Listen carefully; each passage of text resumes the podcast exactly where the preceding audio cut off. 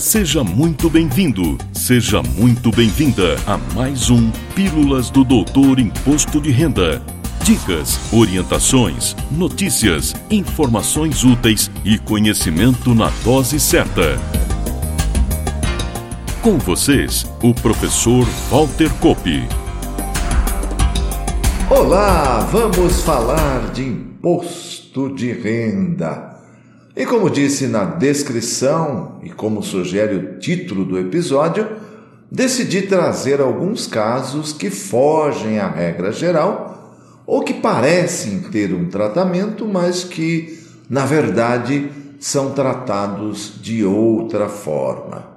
Começo falando das indenizações, as quais, como sugere o nome, são meras reposições de uma perda patrimonial.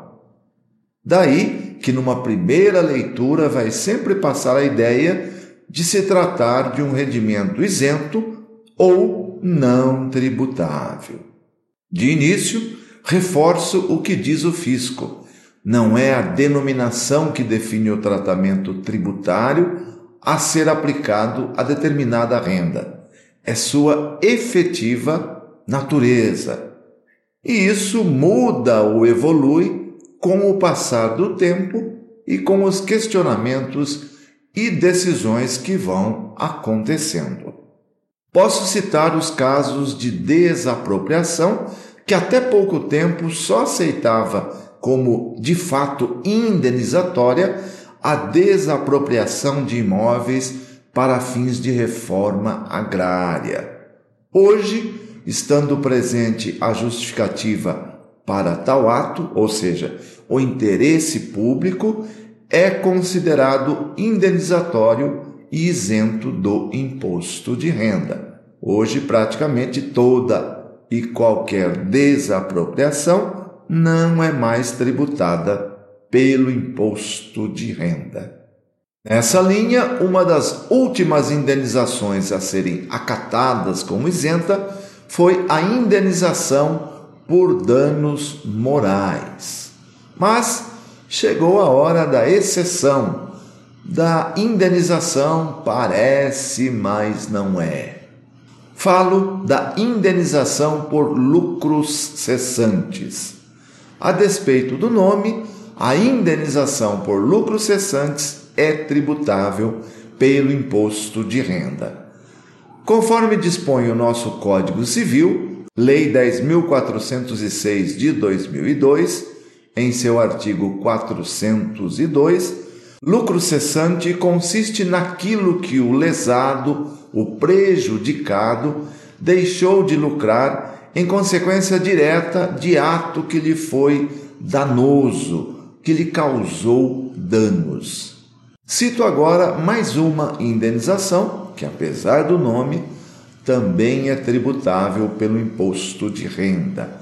Chegou a vez da servidão de passagem, que ocorre quando não há a desapropriação, a transmissão do bem ao expropriante, mas apenas uma limitação no seu uso.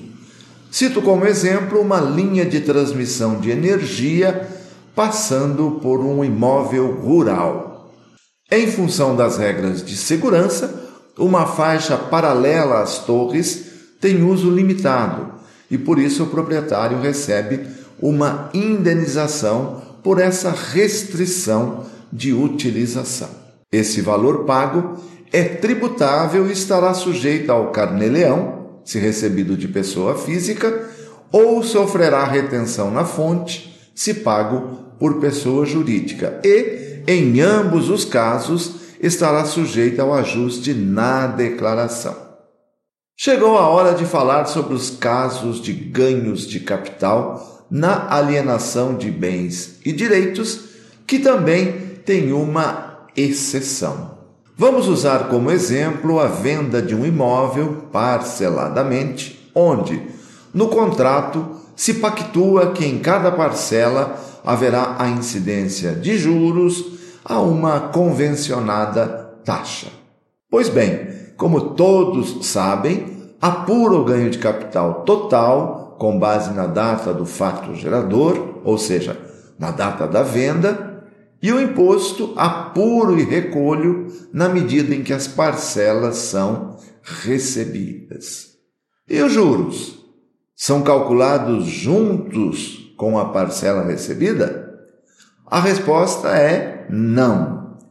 O valor da parcela é ganho de capital, tributada de 15 a 22,5%, conforme o valor da transação. Já os juros, ou qualquer outra denominação que se dê a esse ajuste, se recebido de pessoa física, serão apurados pela sistemática do Carneleão, portanto, tabela mensal sujeita a ajuste na declaração. Se recebido de pessoa jurídica, sofrerá retenção na fonte e estará sujeito ao ajuste na declaração. Vamos agora para o mercado de renda variável, onde também vamos encontrar mais um parece, mas não é. Falo da operação conhecida por aluguel de ações. O termo técnico, na verdade, é empréstimo de ativos, porque podem ser emprestados outros ativos além de ações. São operações em que o detentor dos ativos ou das ações empresta esses papéis a outros investidores mediante a cobrança de uma taxa de aluguel. Os chamados doadores das ações, os que emprestam, costumam ser investidores com foco no longo prazo, enquanto que os tomadores, os que tomam emprestado, precisam do ativo temporariamente para executar alguma estratégia específica e temporária. Fechada a operação, os ativos, ações, por exemplo, são transferidos temporariamente para o tomador, que poderá inclusive vendê-los. O doador perde alguns direitos, como por exemplo o direito a voto, se existir, mas continua fazendo jus ao recebimento dos proventos, ou seja, se existir juros sobre capital próprio e dividendos durante a vigência do aluguel. Por mais que seja uma operação que ocorre na bolsa de valores em pleno mercado de renda variável, é tratada pelo imposto de renda como uma operação de renda fixa, cuja tributação sobre os valores recebidos pelo doador vão de 22,5% para prazo de aluguel de até 180 dias a 15% para prazos superiores a 720 dias, claro, tributação exclusiva na fonte, ou seja, não ocorre o ajuste na declaração.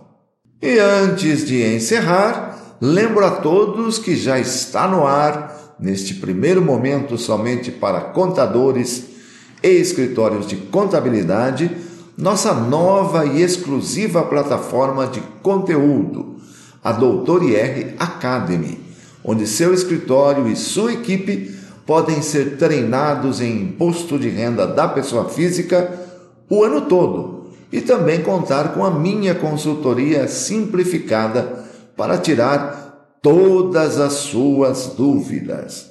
Visite nossa landing page, conheça os três níveis de assinatura e faça parte, porque realmente acredito que conhecimento é o melhor remédio. Veja agora o spot que preparei para divulgação nas redes sociais.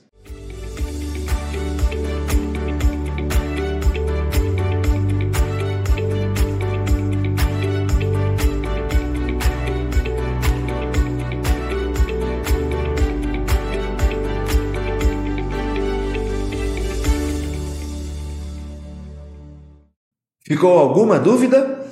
É só entrar em contato pelo nosso e-mail falecom@doutorIR.com ou pelo nosso WhatsApp corporativo 19 34 40 54 40.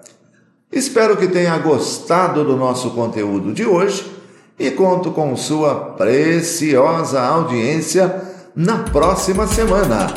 Valeu! Na próxima semana tem mais Pílulas do Doutor Imposto de Renda. Obrigado por ter ficado conosco. Espalhe a novidade aos amigos. Mande suas sugestões de pauta, seus elogios e suas críticas para pílulas.doutorir.com. Até lá!